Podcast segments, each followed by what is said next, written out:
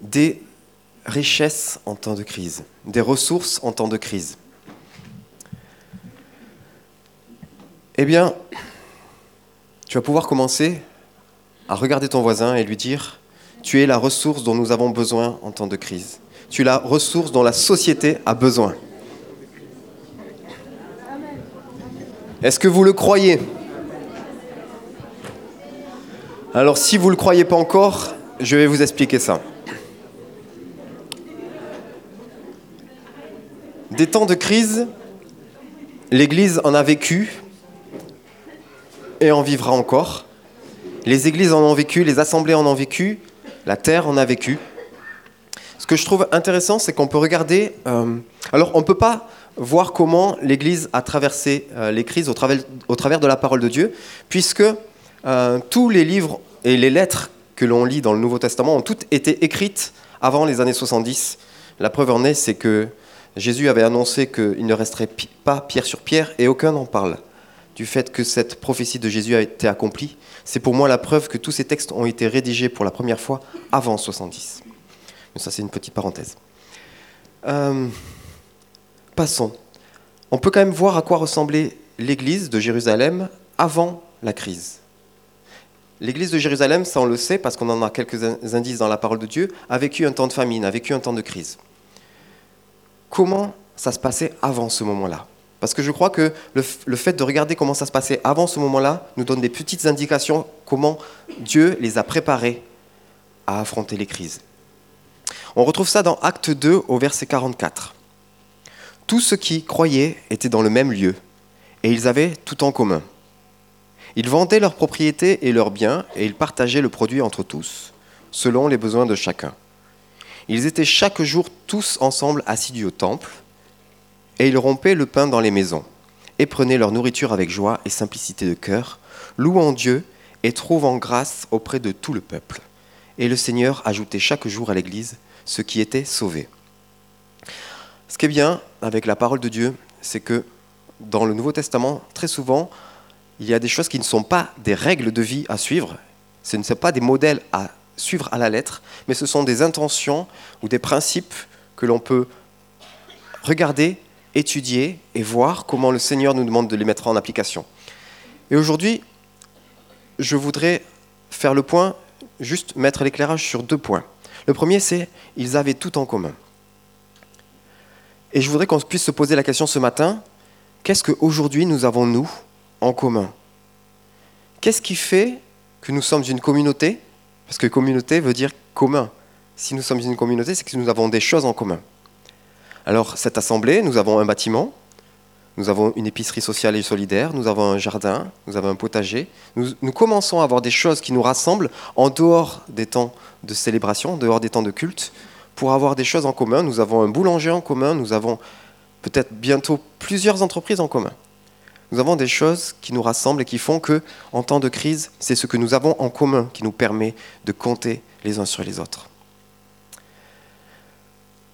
Je vais prendre un exemple. Pendant le premier confinement, euh, les agriculteurs qui font de la vente directe ont refusé tous nouveaux clients. Ils se sont concentrés sur leurs anciens clients. Mais si vous aviez un ami qui était un, client en direct de cet agriculteur, eh cet ami pouvait prendre un peu plus pour vous le redonner à vous c'est une communauté. Des gens qui sont conscients que parfois il peut y avoir des difficultés au niveau alimentaire et qui cherchent des ressources directes et qui deviennent des ressources pour leurs amis. Et bravo à tous ceux qui parmi vous, je sais qu'il y en a plusieurs, ont un contact direct avec des agriculteurs et sont des clients directs d'artisans et d'agriculteurs. Mais un, truc qui fait souvent euh, réagir, c'est ils vendaient leurs propriétés et leurs biens. Et là, euh, souvent, ça vient nous toucher parce que, euh, bah quand même, on a besoin de nos maisons. Est-ce que le modèle, ça serait de, vendre tout, de plus rien avoir? Et certains croyants l'ont cru. Euh, certains l'ont fait parce que Dieu leur demandait spécifiquement, et certains l'ont fait parce qu'ils pensaient que c'était juste. Mais il y a un petit truc qu'on voit un peu plus loin, c'est ils rompaient le pain dans les maisons. Ils n'avaient donc pas vendu toute leur propriété et tous leurs biens, puisqu'il leur restait des maisons. Moi, ce que ça me dit pour ce matin, et ce que je vous propose pour ce matin, c'est de, se rendre compte qu'en fait, ce que, je, comprends de ce passage ce matin, en tout cas, c'est que ce qu'ils ont vendu les propriétés, les biens qu'ils ont vendus, c'était des choses qui étaient superflues. Ils se sont recentrés sur le royaume de Dieu, ils se sont recentrés sur la famille de Dieu, ils se sont recentrés sur ce qui comptait vraiment pour Dieu, et ce qui était superflu, ils l'ont vendu. Et ils ont utilisé cet argent pour ceux qui en avaient besoin au milieu d'eux. Et puis, cette famine est arrivée. Alors en fait, on voit cette famine qu'au travers des yeux de Paul, et je ne vais pas lire le passage ce matin, mais c'est dans 2 Corinthiens 8 et 9, Paul exhorte les chrétiens à donner généreusement pour aider les pauvres de Jérusalem. Et il souligne que la charité n'est pas seulement un acte de bienfaisance, mais c'est aussi un moyen de renforcer l'unité et la communauté, et la solidarité dans la communauté. J'ai regardé un petit peu euh, ce que disaient les, les théologiens, les historiens, sur quelles sont les raisons de cette famine qui a touché Jérusalem, et notamment les chrétiens de Jérusalem. Et c'est intéressant parce qu'en fait, il n'y a rien de nouveau sous le soleil. Il y a quatre théories. Soit la famine était due à des conditions météorologiques défavorables. Certains historiens suggèrent que la famine était liée à des sécheresses prolongées ou des conditions climatiques défavorables qui auraient affecté la production agricole dans la région de Judée. Est-ce que c'est nouveau? Est-ce qu'on risque de revoir ça un jour? La famine aurait pu aussi être liée à des conflits politiques. Il est possible que la famine ait été causée par des conflits politiques ou militaires dans la région. Ils auraient perturbé les récoltes et les échanges commerciaux. Est-ce que c'est possible encore aujourd'hui? La famine était peut-être due à des pratiques économiques injustes. Selon certains commentateurs bibliques, la famine pourrait être liée à des pratiques économiques injustes, notamment l'exploitation des travailleurs agricoles et la concentration des terres entre les mains de quelques-uns. Est-ce que ça pourrait être possible aujourd'hui? La famine pouvait être due à des facteurs démographiques. Des historiens suggèrent que la famine était liée à une croissance démographique rapide dans une région qui aurait entraîné une pression accrue sur les ressources alimentaires possibles. Directement, on voit plus trop ça aujourd'hui, mais des déplacements de population, ça c'est toujours possible. Ok, rien de nouveau sous le soleil. Il est beau le tableau. Et pourtant, Jésus nous dit en Matthieu 6 au verset 31, Ne vous inquiétez donc point et ne dites pas que mangerons-nous, que boirons-nous, de quoi serons-nous vêtus Car toutes ces choses, ce sont les païens qui les recherchent. Votre Père céleste sait que vous en avez besoin. Cherchez premièrement le royaume et la justice de Dieu, et toutes ces choses vous seront données par-dessus. Ne vous inquiétez donc pas du lendemain, car le lendemain aura soin de lui-même. À chaque jour, suffit sa peine. Cherchez le royaume de Dieu. Qu'est-ce que c'est le royaume de Dieu? En Luc 16 au verset 20, on voit les pharisiens qui demandent à Jésus quand viendrait le royaume de Dieu? Et il leur répondit, le royaume de Dieu ne vient pas de manière à frapper les regards. On ne dira pas, il est ici ou il est là, car voici le royaume de Dieu est au milieu de vous. Ça voudrait dire, on ne peut pas dire que ce matin, ce serait, je vais le formuler autrement, ce serait euh, exagéré de dire que le royaume de Dieu, c'est ici ce matin, maintenant. Parce que le royaume de Dieu, Jésus nous a demandé d'aller l'incarner. Jésus nous a dit, vous êtes le sel de la terre. Donc le royaume de Dieu, c'est pas quand la salière est réunie.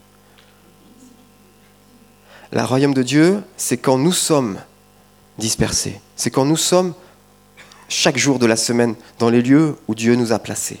Le royaume de Dieu, c'est quand nous y sommes et que non seulement nous y sommes, mais nous avons conscience que nous, y sommes de sa part. Et nous y sommes pour servir cette cité, cette ville, cette région, ce pays pour lui et servir ceux qui sont autour de nous. Le royaume est là où nous sommes quand nous sommes unis avec lui. Alors oui, ce matin, nous sommes ensemble unis avec lui.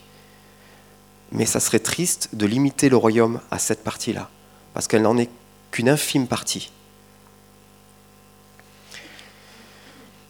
Le royaume est là quand nous sommes unis avec lui, quand nous cherchons à entrer dans les œuvres qu'il a prévues d'avance.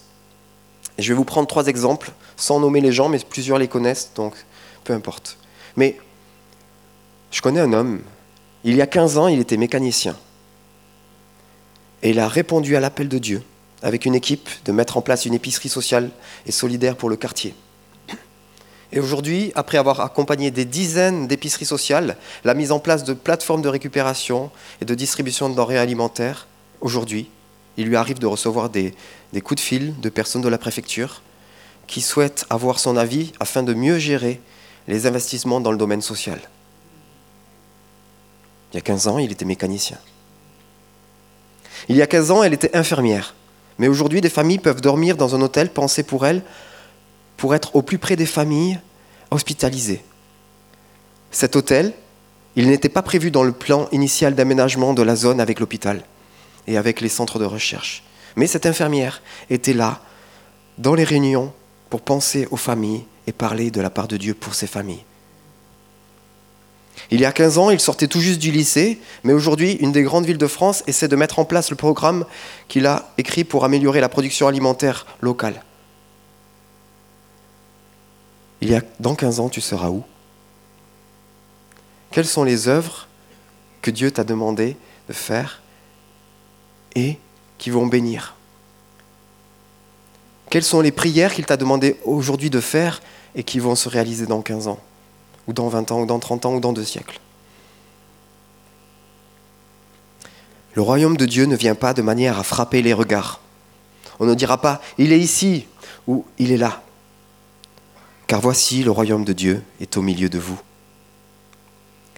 Je crois que la normalité pour, euh, pour nous, en tant que chrétiens, pour nos assemblées locales et nos œuvres, quand nous rencontrons les autorités locales et politiques, devrait être la question suivante. Que pouvons-nous faire pour vous? Je précise, pas pour le parti politique de l'élu en question, mais pour la collectivité en question. Et c'est la même, chose pour les centres sociaux, pour les maisons de quartier. Que pouvons-nous faire pour vous? En 1 Corinthiens 12, on peut lire, Il y a toutes sortes de dons, mais c'est le même esprit. Il y a toutes sortes de services, mais c'est le même Seigneur. Il y a toutes sortes d'activités, mais c'est le même Dieu. Et c'est lui qui met tout cela en action chez tous, en chacun. Vous avez lu comme moi, en chacun. Donc si tu crois que tu n'es pas concerné, je suis désolé. Il est écrit en chacun. L'Esprit se manifeste d'une façon particulière, en vue du bien commun. Tu es la ressource que Dieu a mis sur cette terre pour des gens autour de toi pour des personnes autour de toi. Souvent, on a eu l'image que les cinq ministères, c'est quelques personnes dans les églises. Eh bien, je ne le crois plus. Je crois au contraire que les églises sont faites des cinq ministères qui sont cinq couleurs, qui sont cinq façons d'approcher et de construire le royaume de Dieu ici sur terre. Je ne crois pas qu'il a été donné quelques apôtres, quelques prophètes, quelques évangélistes et quelques enseignants, mais qu'il a été donné au milieu de nous, parmi vous, les uns comme apôtres, les autres comme prophètes, les autres comme enseignants, les autres comme pasteurs et docteurs et les évangélistes. Si je les ai oubliés, j'en suis vraiment désolé. Et d'ailleurs, je vais commencer par eux. Parce qu'en fait, ce qui est bien, c'est que ceux qui sont un peu plus en pointe que nous, ceux qui sont un peu plus en avance que nous sur chacun de ces points, ont pour mission, quand nous nous rassemblons, de nous inciter à avancer, de nous équiper, de nous enseigner pour que nous avancions encore plus. Et donc, effectivement, je vais commencer par les évangélistes. Les évangélistes, mais c'est génial, euh, Sandra vient de vous en parler, elle met en place dans très peu de temps, à la fin du mois, une formation de cinq jours pour être de meilleurs témoins dans notre société. Est-ce que c'est destiné cette formation que pour les évangélistes? Non.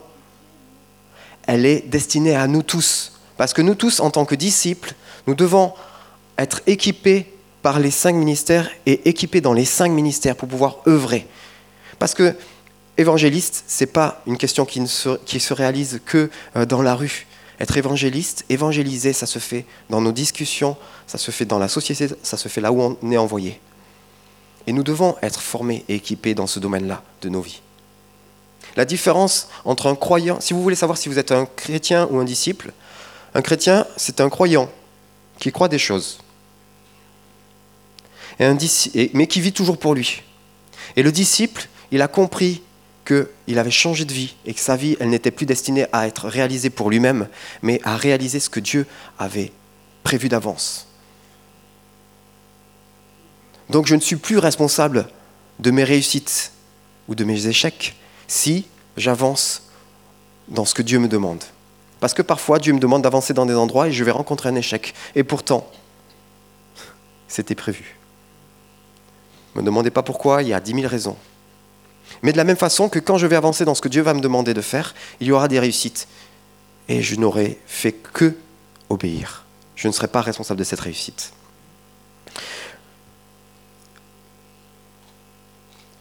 Je vais passer rapidement sur évangéliste parce que c'est le plus simple. On sait que tous ceux qui nous entourent ont besoin d'être, de recevoir cette euh, bonne nouvelle qui est Jésus. Est-ce que vous pensez que le, domaine du pastorat, du soin à la personne, s'est réservé euh, à quelques-uns? Est-ce que vous ne pouvez pas être... J'allais dire à la caméra café. Excusez-moi, c'est la pollution télévisuelle de quand j'étais enfant. Est-ce que vous ne pensez pas qu'à la pause café, vous pouvez être cette personne qui a cette oreille attentive pour quelqu'un dans votre entreprise, pour quelqu'un que vous croisez à la caisse, n'importe où? Cette oreille qui a appris à être sensible aux besoins de l'autre, qui a appris, qui s'est formé pour avoir une, écoute qu'on appelle une écoute active, une écoute qui est consciente de ce qui se passe et qui est déjà dans le soin juste en prenant soin d'écouter et d'être présent. Et puis peut-être, c'est quelque chose, vous allez vous rendre compte que c'est vraiment ce pourquoi vous êtes fait, c'est d'écouter et d'accompagner les gens juste parfois en étant présent, juste en leur donnant une petite parole de connaissance, quelque chose. Et vous allez vouloir continuer à vous former. Et il y a plein de formations. Et il faut les suivre, ces formations. Est-ce que vous pensez que les prophètes, c'est juste dans le cadre de l'Église? Est-ce que vous pensez... 1 Corinthiens 14, verset 3. Celui qui prophétise parle aux hommes, les édifie, les exhorte et les console. Est-ce que la société n'a pas besoin d'être édifiée, exhortée, consolée? Est-ce que tu ne peux pas être prophète sur ton lieu de travail? Est-ce que tu ne peux pas être prophète quand tu fais tes courses? Enseignants et docteurs de la parole. On imagine que les enseignants, les docteurs, c'est... Bon, effectivement, les docteurs, ils ont fait beaucoup d'études. Mais est-ce qu'on pense, est-ce que vous pensez vraiment que enseigner, c'est savoir tout sur tout Savoir tout sur un domaine, le connaître sur, sur le bout des doigts? Dieu est le créateur de toutes choses. Sa parole est remplie de leçons pour tous les sujets. Les finances, l'agriculture, l'hygiène, la santé, l'urbanisme. Vous savez qu'il y a des règles d'urbanisme dans la parole? Vous savez que si on avait respecté les règles d'urbanisme qui sont conseillées dans la parole, nous n'aurions... Il y a une grosse partie des problèmes de pollution que nous avons dans le monde qui n'existeraient pas. Nous avons besoin que chacun d'entre nous nous suivions les études que Dieu nous demande de, suivre, que nous apprenions les sujets que Dieu nous demande d'apprendre, qu'il a mis en nous, que nous, cherchions ce que les gens avant nous ont déjà trouvé sur ces sujets, que nous cherchions ce que la parole dit sur ces sujets, pour que nous puissions enseigner le monde. Le, le monde a besoin d'être enseigné par l'Église.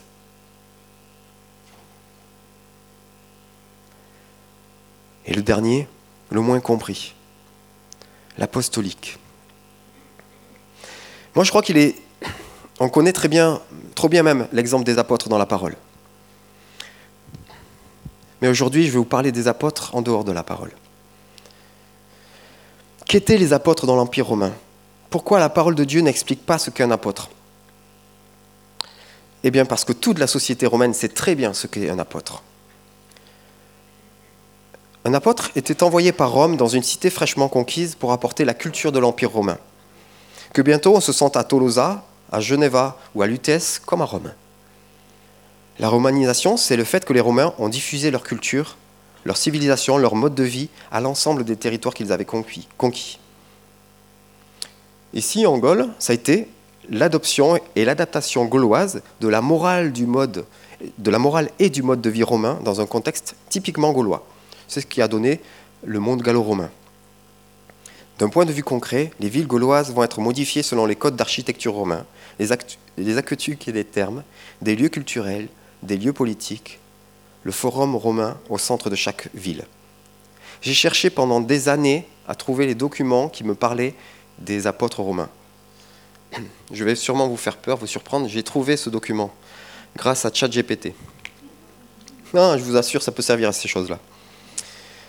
Et alors, pour ceux qui ne savent pas, c'est euh, ce qu'on appelle euh, d'une mauvaise façon une intelligence artificielle. C'est juste un programme informatique qui a appris tout ce qu'on a appris à apprendre et qui, chaque fois qu'on lui donne des nouvelles euh, données, des nouveaux documents, apprend, quels sont, apprend à les étudier et peut. c'est plus simple que Google parce que vous lui posez une question, il vous y répond. Voilà. Alors, il y a des sujets sur lesquels je ne vous le conseille pas. Mais sur les sujets de recherche, pour savoir dans quel livre vous pouvez trouver des documents, dans quel livre vous pouvez trouver des informations, c'est très pertinent. D'ailleurs, on devrait apprendre à utiliser cet outil pour euh, gagner beaucoup de temps dans nos recherches. Mais ce n'est pas mon sujet pour aujourd'hui. Alors j'ai trouvé dans le monde politique, alors je vais, où, je vais chaque fois utiliser que le premier prénom, parce que vous savez, les Romains, ils en ont 3-4, c'est rigolo, mais euh, ce n'est pas utile pour ce matin.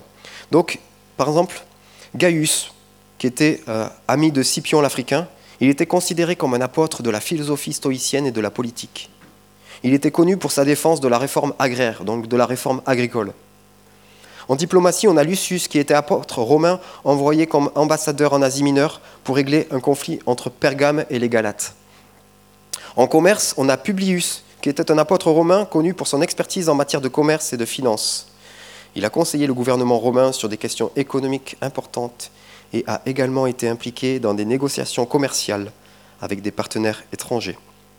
En santé, nous avons Quintus, qui était un apôtre romain connu pour son expertise en médecine. Il a publié des traités sur la médecine et a impliqué, il a été impliqué dans des efforts pour améliorer la santé publique à Rome. En agriculture, il a Spurius, qui était un apôtre romain qui a développé des techniques d'irrigation pour améliorer la production agricole dans la région de Rome. Il a également enseigné ces techniques à d'autres agriculteurs de la région. En éducation, nous avons Lucius, qui était un apôtre romain, qui a écrit des pièces de théâtre et a également enseigné la littérature et la philosophie à des étudiants romains. Il a également été impliqué dans des discussions sur la réforme de l'éducation romaine.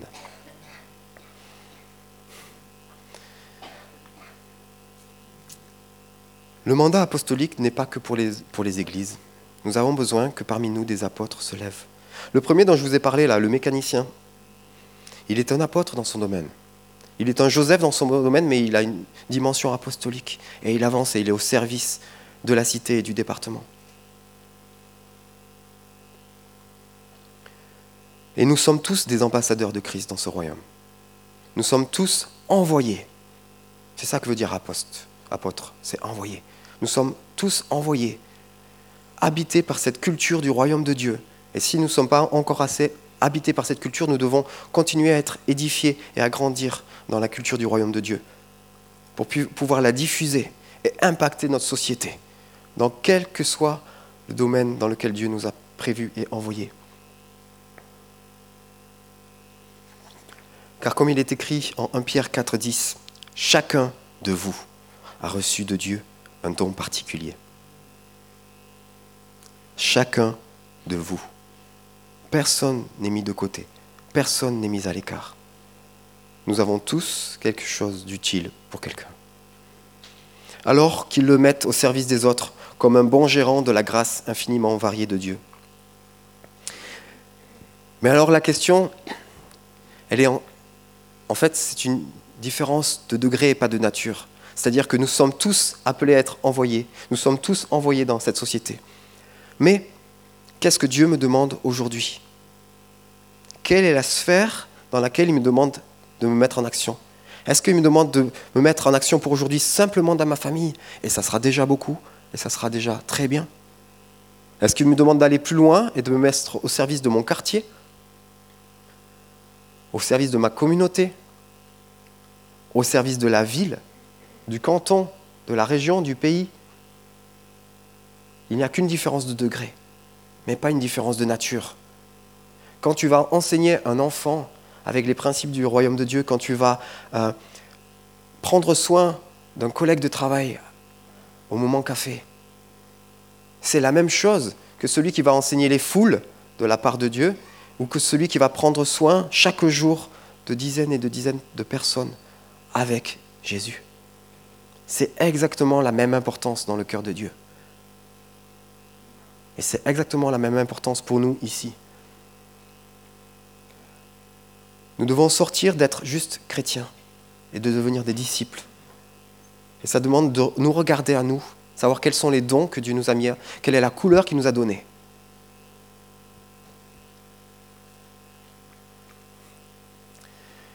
Et si je reviens sur des domaines concrets par rapport euh, au temps de crise, je vais prendre un autre exemple.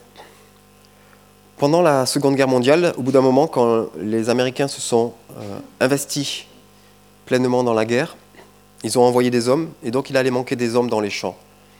Et donc, ce qu'ont fait les Américains, c'est qu'ils ont mis en place ce qu'ils ont appelé The Victory Garden. C'est les jardins de la victoire c'est cet appel à ce que chacun mette devant chez lui, transforme sa pelouse en potager. Et ça a été fait très rapidement et très facilement. Et rapidement, 70% de l'alimentation est, sortie des, potagers personnels des gens. C'était possible à cette époque parce que tout le monde avait soit grandi dans une ferme, soit un oncle dans une ferme, soit un grand-parent dans une ferme. Il y avait de la famille qui était dans les fermes. Donc tout le monde soit savait cultiver, soit connaissait quelqu'un qui savait cultiver. Et aujourd'hui, il y a des gens qui sont conscients qu'on peut arriver dans des temps de crise, et il y a des gens qui en sont inconscients.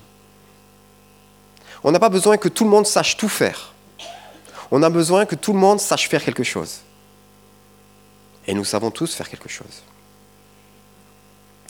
Quelqu'un qui me dit, moi je sais planter les tomates, mais je ne sais pas enseigner euh, comment on plante les tomates. Ben si, tu sais le faire, tu prends quelqu'un qui le fait avec toi, ça y est, tu l'as enseigné.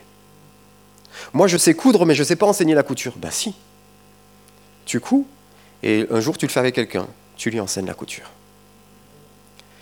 Il y a des choses qui... vous savez, on est, on dans une société en Occident euh, qui euh, n'est pas consciente de sa richesse et de son confort. Si vous avez une voiture, un toit, euh, un compte en banque, et, que vous ne vous, vous ne vous inquiétez pas de savoir si vous allez manger ce soir, vous faites partie des 4% les plus riches du monde. Nous faisons partie des 4% les plus riches du monde.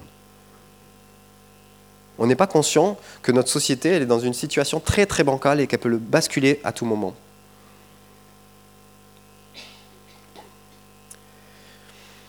Qu'est-ce que je sais faire? Qu'est-ce que j'ai envie d'apprendre? Le jardinage, la couture, le tricot, euh, le bricolage, la mécanique? Quelle, est, ma petite passion, quelque chose que j'aime bien faire et que je pourrais savoir faire un peu mieux. Ou je pourrais juste, j'ai déjà les bases et je me procure quelques documents qui me serviront le jour où j'en ai besoin d'aller plus loin. Des documents en papier.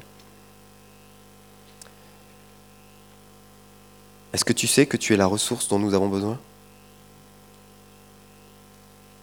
Dieu a mis en toi des dons et des talents pour que tu puisses les mettre au service des uns et des autres. Dieu veut aussi que tu vives, et c'est ça le plus important, en relation avec lui, pour que, comme son Fils Jésus, tu puisses faire les œuvres qu'il a prévues d'avance pour toi. Parce que nos actions et notre positionnement n'est pas et ne doit pas être guidé par la peur.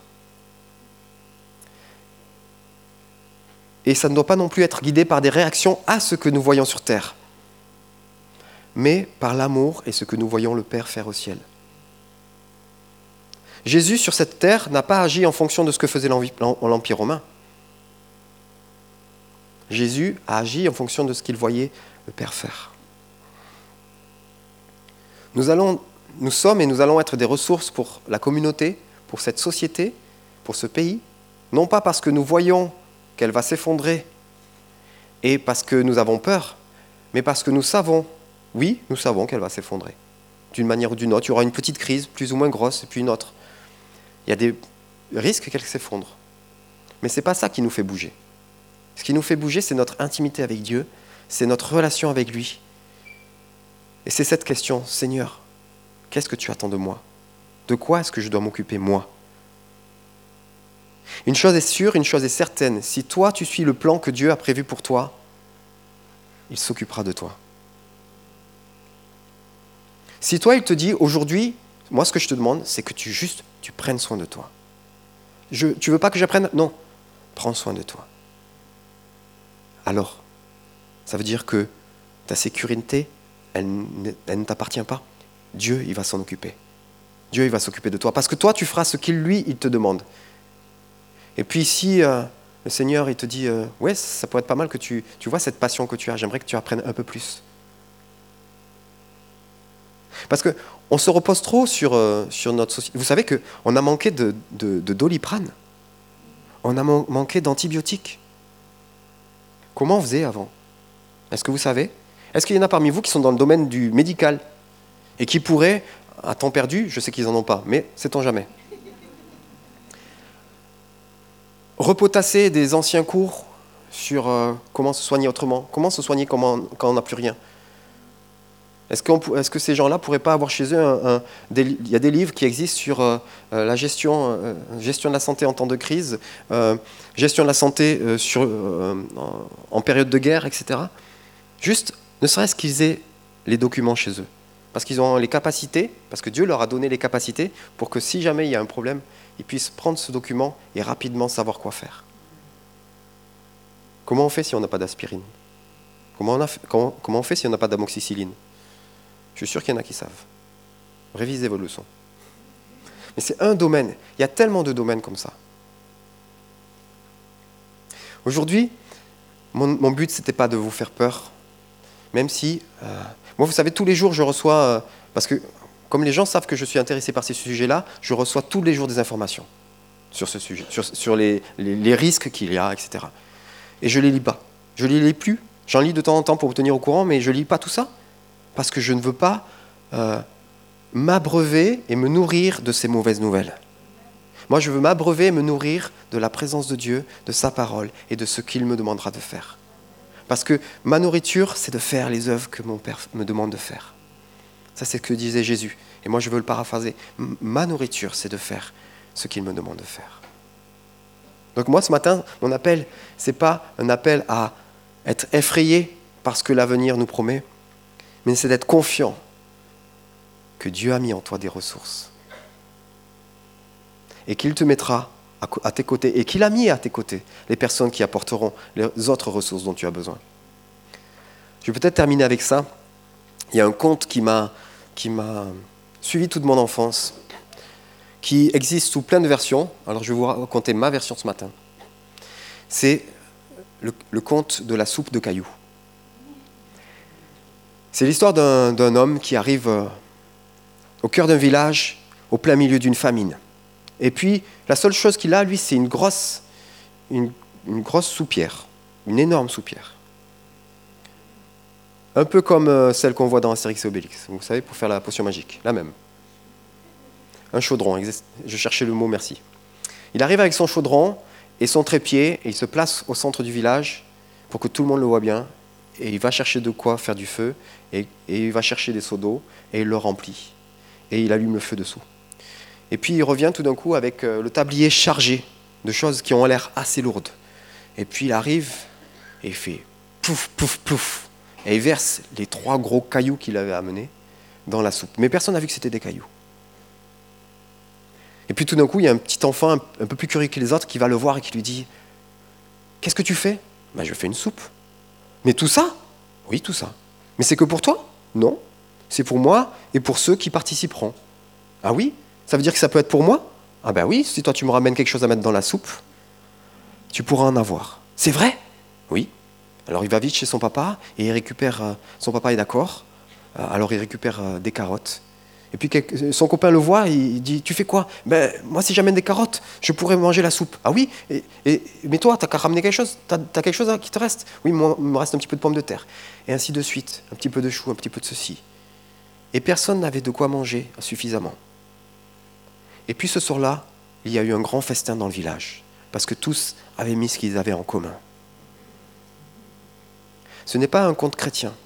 Et pourtant, moi, il me parle tellement de ce que c'est la communauté au milieu de nous. Alors moi, c'est ma vie. Je suis un organisateur de soupe de cailloux. Je n'ai pas grand-chose avec moi, j'ai juste mon chaudron. Et je veux rassembler les gens autour de projets concrets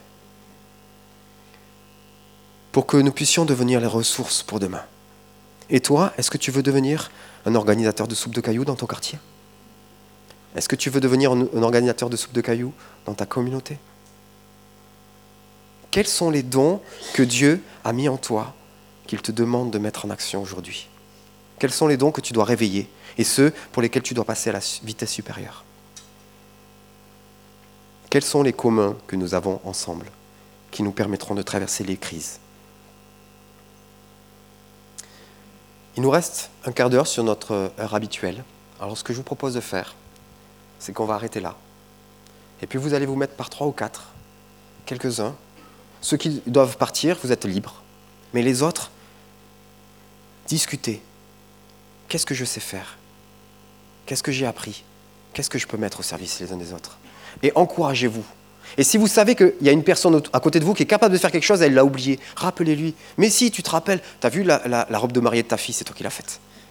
Ouais, tu sais vraiment super bien coudre. Il y a des choses que tu sais faire. Il y a des choses que tu peux mettre au service de la communauté. Des choses qui vont faire que nous aurons des communs. Et que nous serons vraiment une communauté. Pour vous, ceux qui sont en ligne, je sais que c'est plus compliqué, vous ne pouvez pas faire cet exercice entre vous. envoyez des messages. Dites, aujourd'hui j'ai entendu un message, ça m'a parlé, appelez quelqu'un. Dites-lui, ça m'a parlé, moi j'ai envie de, voir avec toi qu'est-ce qu'on pourrait faire ensemble. Qu'est-ce qu'on pourrait mettre en commun? Quel est le don qui est dans ta vie qui devrait être remis au goût du jour, qui devrait être révélé Vous êtes branchés sur les réseaux, donc utilisez. Utilisez-les pour des bonnes choses. Et puis, si vous avez des débuts de projet, n'hésitez pas, vous avez nos coordonnées sur les réseaux sociaux, vous pouvez me contacter directement, on peut parler de ce que vous avez sur le cœur et voir comment on peut faire pour vous aider à avancer dans vos projets. Soyez vraiment bénis. Je vous souhaite un très bon dimanche.